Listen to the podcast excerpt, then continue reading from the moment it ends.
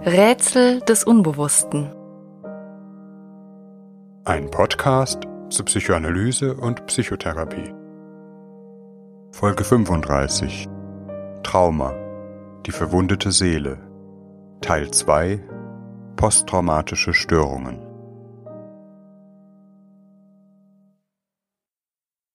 Im ersten Teil unserer Reihe über das Thema Trauma haben wir uns damit befasst, was ein Trauma ist und welche Folgen frühkindliche Traumatisierungen haben können. In dieser Folge wollen wir uns damit befassen, was man häufig im engeren klinischen Sinn unter Trauma versteht, nämlich die sogenannte akute Belastungsreaktion sowie die posttraumatische Belastungsstörung. Diese Erkrankungsbilder zeichnen sich durch charakteristische Symptome aus die von der modernen Psychiatrie zum ersten Mal im Zuge der Weltkriege systematisch beobachtet wurden.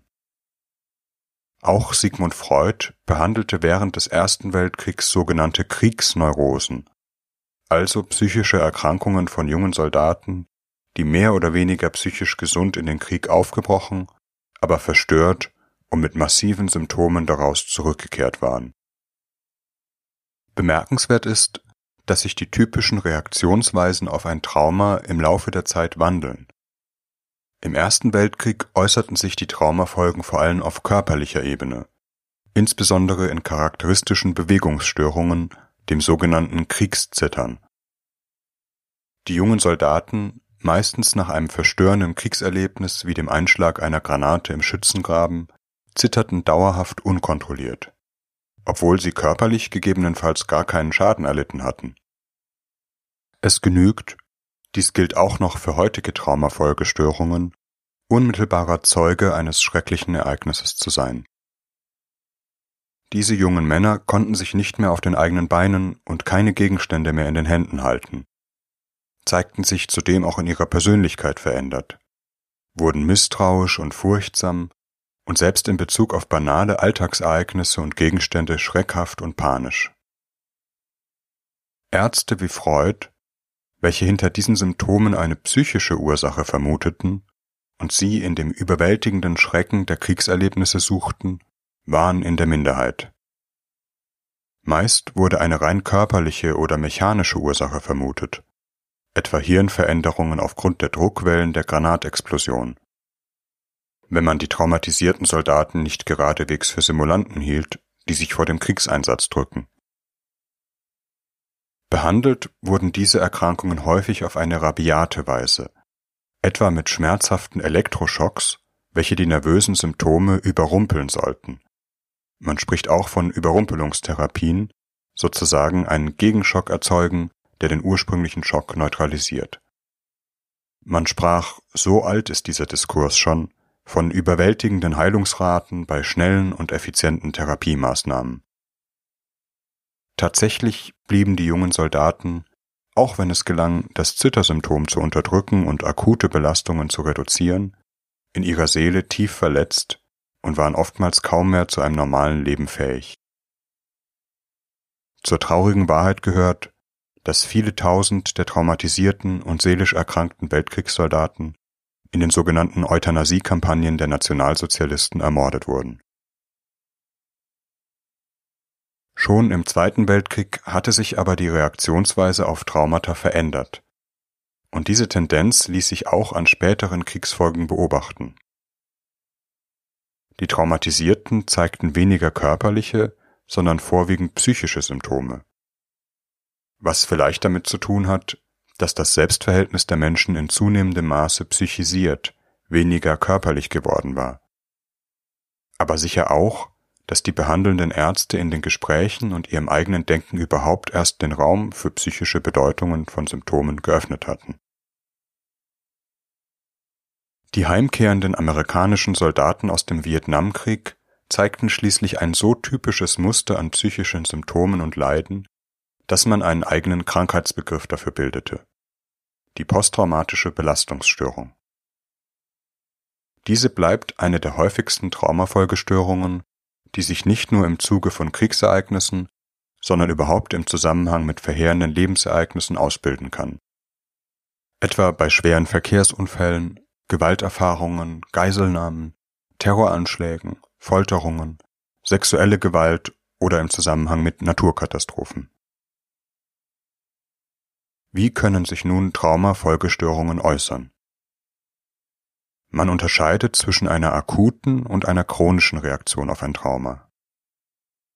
Von Unfallopfern, etwa bei schweren Verkehrsunfällen auf der Autobahn, weiß man, dass sie manchmal unmittelbar nach dem Unfall seltsame Verhaltensweisen zeigen, auch wenn sie körperlich nicht oder nur geringfügig versehrt sind.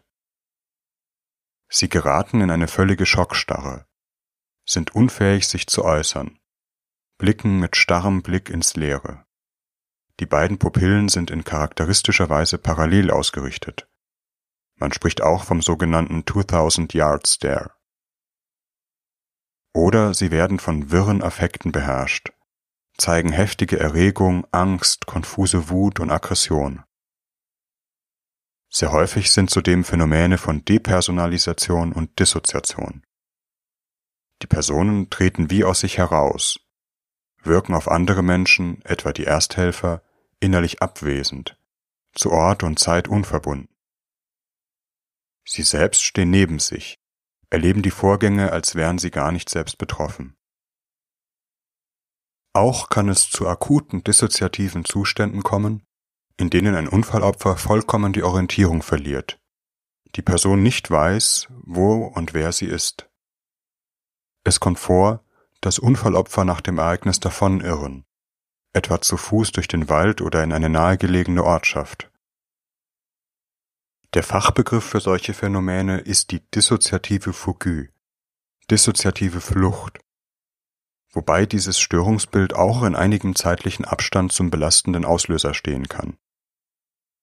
Die Menschen verschwinden plötzlich aus ihrem Alltag, unternehmen lange Reisen, nehmen dort gegebenenfalls eine andere Identität an, ohne sich an ihre Absicht und ihre eigentliche Identität zu erinnern, verhalten sich aber sonst völlig angepasst und unauffällig. Dieser Zustand kann mehrere Stunden oder Tage andauern, bis die Person wieder zu sich kommt und sich an irgendeinem anderen Ort, fernab von Unfallort oder Heimstatt, wiederfindet.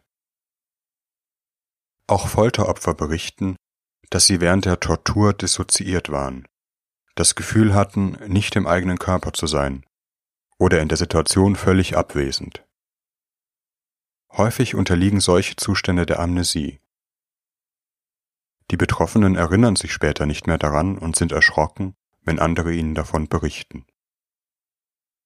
Es handelt sich um eine psychische Notfallreaktion, die das akut bedrohte Ich in der Situation des Traumas auf eine archaische Weise zu schützen versucht. Die Ereignisse, etwa ein schlimmer Unfall, sind so erschreckend und überwältigend, dass sie die psychischen Kapazitäten überfordern. Das Trauma schlägt in die psychische Struktur ein und verursacht chaotische innere Zustände. Etwas, das unbegreiflich ist, das noch jenseits von Angst und Schrecken liegt, ein namenloses Entsetzen, auf das die Seele keine Antwort findet. Das Ich eines Betroffenen sucht die Flucht und rettet sich vor den katastrophischen Eindrücken, indem es die Verbindung von Wahrnehmung und Bewusstsein durchtrennt. Man spricht auch von einer Spaltungsabwehr beziehungsweise einer partiellen Bewusstseinsspaltung. Die Psyche im Zustand der akuten Traumatisierung handelt wie bei einem verheerenden Waldbrand, dem man nicht mehr Herr werden kann. Das Brandgebiet wird aufgegeben und den Flammen überlassen, während man versucht, einen sicheren Bereich von den übrigen Feldern abzutrennen, indem man alle möglichen Verbindungsstücke, brennbare Materialien wegreißt. In der Seele eines akut traumatisierten Menschen gibt es nun einen Bereich, an den sich das Ich vor den Flammen rettet, einen anderen, an dem es lichterloh brennt. Die Aufspaltung dieser Bereiche wird für die Ausprägung einer posttraumatischen Belastungsstörung noch wichtig sein. Die Struktur des Ich seine wesentlichen Funktionen wie Realitätsprüfung, Affektkontrolle usw. Sind zunächst durch das Trauma zerstört. Und es kommt nun sehr darauf an, wie schnell und gut der Wiederaufbau gelingt. Nach dem Abklingen des akuten Schocks, meist nach einigen Stunden oder Tagen, tritt die Psyche in einen anderen Zustand. Sie beginnt mit der Verarbeitung und Bewältigung des Geschehens. Oftmals empfinden die Betroffenen dann erst entsprechende Gefühlsregungen, Trauer, Wut, Verzweiflung, Schuldgefühle. Zugleich versucht das Ich, wieder in einen funktionsfähigen und erträglichen Zustand zu kommen, setzt dabei auch alle möglichen Abwehrmechanismen ein, die wir in Folge 13 und 14 kennengelernt haben, etwa die Verleugnung des Geschehenen. Das traumatische Geschehen selbst wiederholt sich typischerweise immer wieder in Gedanken, Fantasien oder Träumen bis hin zu halluzinatorischem Erleben, dem Gefühl, plötzlich wieder inmitten der traumatischen Situation zu sein.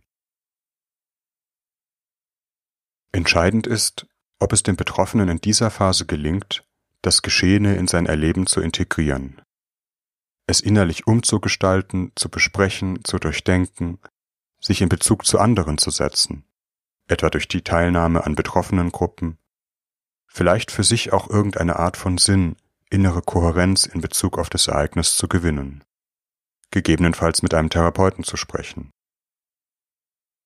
Auf diese Weise kann es, bei ausreichender sozialer Unterstützung und psychischer Stabilität, gelingen, das Erlebte zu verdauen, die Spaltung aufzuheben, den inneren Brand zu löschen und den abgetrennten Bereich allmählich wieder für sich zu gewinnen. Oftmals, etwa bei gravierenden Verlusten, bedarf es einen Prozess der Trauer und inneren Lösung. Gelingt all das, kann ein Trauma bewältigt werden, ohne dass es in eine anhaltende und gravierende psychische Erkrankung mündet, wenngleich sicherlich auch hier Narben bleiben werden. Leider ist es allerdings häufig, dass diese Form der begleiteten Selbstheilung nicht möglich ist. Das traumatische Geschehen bleibt unbewältigt. Manchen Menschen gelingt es, das Erlebte dauerhaft vom Bewusstsein abzuspalten, das Trauma einzukapseln und nie wieder daran zu rühren. Das Trauma bleibt dann als Gespenst, als unsichtbarer Raum präsent, der in keinem Fall betreten werden darf, mit all den psychischen Verrenkungen und Vermeidungsstrategien, die dazu notwendig sind. Etwa sich im Allgemeinen von einem tiefgreifenden emotionalen Kontakt fernzuhalten, sich durch nichts berühren zu lassen und über alles, was das Trauma betrifft, zu schweigen. Diese Menschen können vielleicht ein mehr oder weniger fragiles Gleichgewicht aufrechterhalten. Das Trauma spukt aber weiter. Der unsichtbare Geist begegnet etwa den Kindern, die ihre Eltern und ihre emotionale Abwesenheit nicht begreifen können. Sie entwickeln meist ein Gespür für die Anwesenheit von etwas Unaussprechlichen in der Familiengeschichte und werden auf diese Weise nachträglich zu Opfern des Traumas. Doch von solchen transgenerationalen Prozessen werden wir in der nächsten Folge hören. Anderen Menschen gelingt solch eine Lösung, sozusagen eine konstante Vermeidung und Spaltung, gar nicht oder nur in einer so fragilen Weise, dass sie kein psychisches Gleichgewicht mehr finden. Dieses Störungsbild bezeichnet im engeren die posttraumatische Belastungsstörung. Das Trauma bleibt allgegenwärtig, drängt sich dem Betroffenen in Albträumen und halluzinatorischen Wachträumen, den Flashbacks auf. Diese Menschen können keine Ruhe mehr finden, sind auf Dauer schreckhaft, schlaflos, bald reizbar bis hin zu Aggressionsdurchbrüchen, dann wieder emotional wie taub, abgestumpft, gleichgültig gegen sich und andere Menschen. Charakteristisch ist auch ein dauerndes Gefühl von Schuld in Bezug auf das Trauma, selbst wenn man eindeutig das Opfer war. Dies führt zu zunehmendem sozialen Rückzug, häufig in Verbindung mit der Einnahme von Alkohol, Drogen, Medikamenten oder exzessivem Medienkonsum zur Selbstberuhigung. Dauert dieser Zustand über Jahre an, beginnen sich die Persönlichkeitszüge des betroffenen Menschen zu verändern, es entsteht eine posttraumatische Persönlichkeit, in der sich die Symptomatik chronisch verfestigt und Misstrauen, Verletzlichkeit, Gefühlstaubheit und Schuld in die Identität des Menschen einwandert. Hält hingegen die Traumatisierung an, etwa durch fortwährende sexuelle Gewalt, können sich Persönlichkeitszüge entwickeln, die der einer Borderline-Störung ähneln. Die akute Symptomatik einer posttraumatischen Belastungsstörung, die dissoziativen Symptome und Flashbacks sind im Grunde Zeichen dessen, dass das traumatische Erleben weder integriert noch abgespalten oder verdrängt werden kann. Der Brand im seelischen Haus hält unvermindert an. Wie alle unbewältigten seelischen Ereignisse, davon haben wir in der letzten Folge gehört, keine Zeit kennen und nicht Vergangenheit werden können. Ein kleiner, oftmals unbemerkter Hinweis auf das Trauma, sogenannte Trigger, die in irgendeiner Verbindung zum Trauma stehen, Rauchgeruch, das Knallen von Raketen oder eine Szene in einem Fernsehfilm, und das Trauma wird wieder unmittelbare seelische Realität, was mit massiven und panischen Ängsten einhergeht. Das Ich weiß sich nur durch eine erneute Bewusstseinsspaltung zu retten. Es dissoziiert wobei die Dissoziation selbst ein unbewusster seelischer Rettungsversuch ist. Dieser verhindert allerdings auch jeden heilsamen Kontakt und jegliche Auseinandersetzung mit dem Trauma, etwa in Therapien. Deshalb sind manchmal zur Traumabewältigung bestimmte Maßnahmen notwendig, um die Dissoziation aufzuheben. Eine Arbeit auf der Couch ist hier meistens nicht geboten, da der Kontakt mit der inneren Welt, der hierdurch gefördert wird, viel zu überwältigend ist. Psychoanalytisch arbeitet man häufig in einem sogenannten modifizierten Setting, zum Beispiel mit zwei Therapiesitzungen in der Woche, aber nicht auf der Couch, sondern im Gegenübersitzen, um den Realitätskontakt zu fördern. Für ausgeprägte Traumafolgestörungen, wie es häufig bei der posttraumatischen Belastungsstörung der Fall ist, gibt es besondere Therapieansätze, die durch Therapeuten mit einer speziellen Fortbildung ausgeführt werden sollten. Bei einer schweren Symptomatik kann auch zunächst eine stationäre Behandlung notwendig sein. Bekannt ist etwa das sogenannte EMDR-Verfahren, das heißt eine Traumadesensibilisierung durch Augenbewegungen. Nach einer vorbereitenden und stabilisierenden therapeutischen Phase versetzt sich der Patient in die Situation des Traumas zurück, indem er dem Therapeuten davon erzählt. Der Therapeut bewegt eine Hand oder den Finger vor den Augen des Patienten hin und her, worauf sich der Patient während des Erzählens konzentrieren soll. Durch diese Fokussierung wird die Aufmerksamkeit im Hier und Jetzt gehalten und eine Dissoziation unterbunden. Patient und Therapeut begegnen gemeinsam dem Trauma das aus der Spaltungsabwehr befreit und einer Verarbeitung zugänglich wird. Dies kann aber nur gelingen, wenn sich zunächst eine stabile therapeutische Beziehung etabliert hat, der Patient sich sicher und gehalten fühlt und das Gefühl hat, die Dosis der Konfrontation selbst steuern zu können. Häufig spielen in der Traumatherapie auch imaginative Techniken eine Rolle, so etwa in der psychodynamisch-imaginativen Traumatherapie nach Luise Reddemann oder der sogenannten Bildschirmtechnik. Hierbei geht es darum, innere Bilder zu schaffen, anhand derer eine sanftere Annäherung an das Trauma möglich ist. Etwa sich einen inneren sicheren Ort oder einen inneren Helfer vorzustellen, zu dem man sich bei katastrophischen Empfindungen retten kann. Die Konfrontation mit dem Trauma erfolgt nicht unmittelbar über eine Nacherzählung, sondern in einem imaginativen Rahmen. Der Patient soll sich etwa vorstellen, das Geschehene laufe wie auf einem Bildschirm ab, während er die Fernbedienung in der Hand hält und gegebenenfalls auch die Stopptaste drücken kann. Imaginative Verfahren orientieren sich dabei durchaus an den Mechanismen der Traumbildung. Der Traum bindet verheerende Ereignisse und Schrecken, nicht selten tatsächliche traumatische Fragmente, auf eine ähnliche Weise ein. Etwa indem es im Traum das Gefühl gibt, das Geschehene sei gar nicht wirklich, sondern nur ein Film. Zu einem psychodynamischen Verständnis der posttraumatischen Belastungsstörung ist es wichtig, sich die Auswirkungen eines Traumas auf die innere seelische Struktur und die Welt der inneren Objekte das heißt der Vorstellungsbilder von sich selbst und den anderen Menschen zu vergegenwärtigen. Während ein frühkindliches Trauma den Aufbau einer stabilen seelischen Struktur verhindert, bricht ein späteres Trauma zerstörerisch in eben diese Struktur ein. Das Trauma, insbesondere dann, wenn es durch willentliche Gewalt von anderen Menschen zugefügt wird, ist ein Angriff auf das Fundament der seelischen Struktur. Das Gefühl von Sicherheit, ein grundlegendes Vertrauen in die Welt und anderen Menschen, das ein Kind bei einer guten Entwicklung in der Bindungsbeziehung mit seinen Eltern erwirbt. Es ist, als würde dieses Sicherheitsversprechen nachträglich widerrufen. Die Seelenfäden, die von diesem Punkt ausgeknüpft wurden, gewaltsam zerrissen.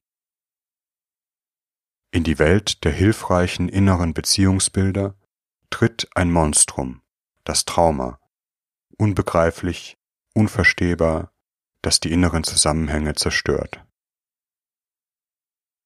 Man spricht auch von einem sogenannten Trauma-Introjekt, also eine Art Eindringling, der in die seelische Struktur aufgenommen wird, wie eine Gewehrkugel, die nicht herauseitern kann und im Leibe stecken bleibt. Dort tut sie ihre unheilvollen Wirkungen, wenn es der Körperabwehr nicht gelingt, sie einzukapseln. Dieser Gesichtspunkt ist zum Verständnis von Traumafolgen außerordentlich wichtig. Der Traumatisierte wird selbst zu einem Stück Trauma. Das Trauma dringt in ihn ein und setzt sich in ihm fest. Im Falle einer Traumatisierung durch andere Menschen bedeutet dies, dass der Täter in die psychische Struktur des Opfers eindringt und sich dort festsetzt. Worauf es im Übrigen Folterer geradewegs abgesehen haben.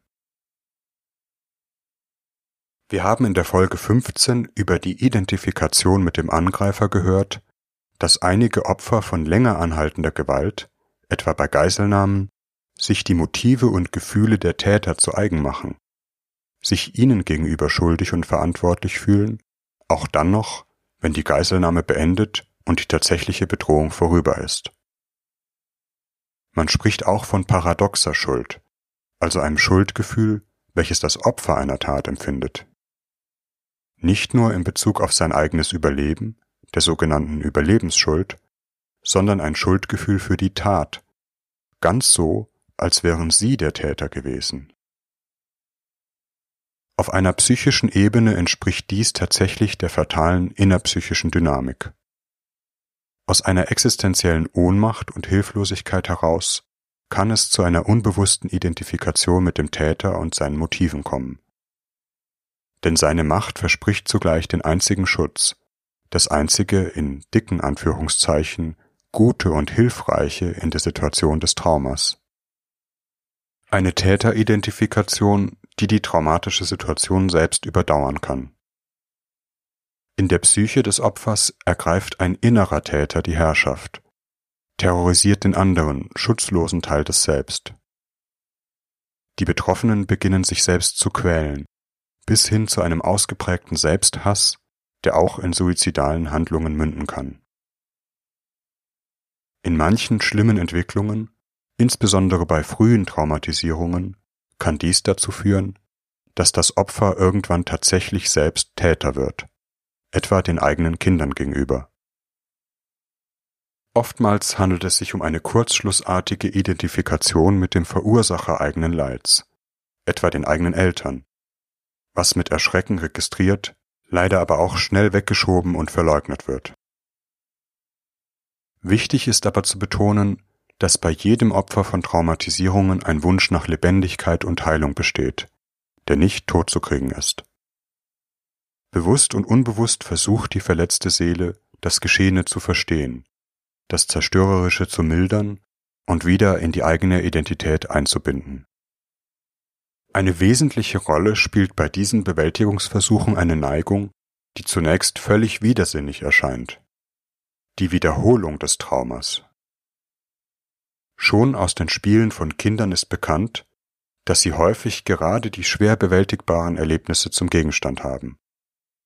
Jeder, der einmal die Zeichnungen von Flüchtlingskindern oder Opfern sexueller Gewalt gesehen oder ihren Puppenspielen zugesehen hat, wird mit diesem Phänomen vertraut sein. Die Psyche des Kindes versucht, das Geschehene begreifbar zu machen, indem es diese immerzu wiederholt, nachspielt, in einem beherrschbaren Rahmen und mit neuen Rollen wiedererstehen lässt. Es findet auf diese Weise, gegebenenfalls mit kindertherapeutischer Begleitung, aber allmählich zu einer Verarbeitung des Erlebten. Die Psyche eines Erwachsenen verfährt nicht anders. Auch hier gibt es manchmal eine geradezu dämonische Anziehung des Traumas. Sei es in Träumen und Gedanken, die von dem Thema nicht loslassen können, aber auch in tatsächlichen Handlungen. Es ist eine psychoanalytische und wohl auch eine politische Weisheit, dass alles Unverstandene wiederholt werden muss. Im Bereich der Traumatisierung kann dies allerdings fatale Konsequenzen haben. Das Wiederaufsuchen der traumatischen Situation, etwa gefährlicher Verkehrssituationen, Beziehungen oder ähnlichem, dient meist dem unbewussten Versuch, das Geschehene zu verstehen, es durch eine wiederholende Handlung, ähnlich dem Kinderspiel, wieder unter die Herrschaft des Ich zu bringen. Leider mit der Gefahr, dass sich das Geschehene wiederholt, der Verstehensversuch in einer katastrophalen Wiederholung einer Retraumatisierung mündet, die leider ebenso ein durchaus typisches Phänomen von Traumafolgestörungen ist. Umso wichtiger sind Formen der Auseinandersetzung, die einen symbolischen Umgang mit dem Trauma ermöglichen. Manche Fest- und Trauertage bestehen geradezu in einer szenischen Wiederholung eines kollektiven Traumas, allerdings unter geschützten und sicheren Bedingungen. Etwa die sogenannte Schlossbeleuchtung in Heidelberg, in der die Zerstörung des Heidelberger Schlosses symbolisch wiederholt wird, ein Ereignis, das allerdings wohl leider zu einer Art Event und Folklore erstarrt ist. Die spezialisierten Traumatherapien beruhen letztlich ebenso auf einer erneuten Begegnung mit dem Trauma in Erzählung oder Imagination. Dieses Mal aber in einem sicheren, schutzgebenden Rahmen und in einer therapeutischen Beziehung. Gewissermaßen ist dies die Revision der Ohnmacht und Hilflosigkeit in der ursprünglichen traumatischen Situation. Wie bei anderen psychischen Begebenheiten, so besteht auch die therapeutische Arbeit mit Traumatisierungen letztlich darin, einen Trauerprozess zu ermöglichen. Denn gelingende Trauer bedeutet nichts anderes, als etwas Unbegreifliches seelisch zu verdauen, das Geschehene als einen Teil der eigenen Geschichte anzuerkennen und damit aus dem Spuk der unbewussten Wiederholung zu lösen. Als Räume der Trauerarbeit sind dabei nicht nur Therapie, sondern auch Literatur, Kunst, Musik oder überhaupt jede Form seelischen Ausdrucks bedeutsam. Diese berühren uns ja gerade dann, wenn sie einem Thema Form geben, das in uns selbst noch unbewältigt ist. Und vielleicht ist letztlich jeder Literatur, jeder Musik und jedem Bild ein Stück Traumabewältigung und Trauerarbeit eingeschrieben.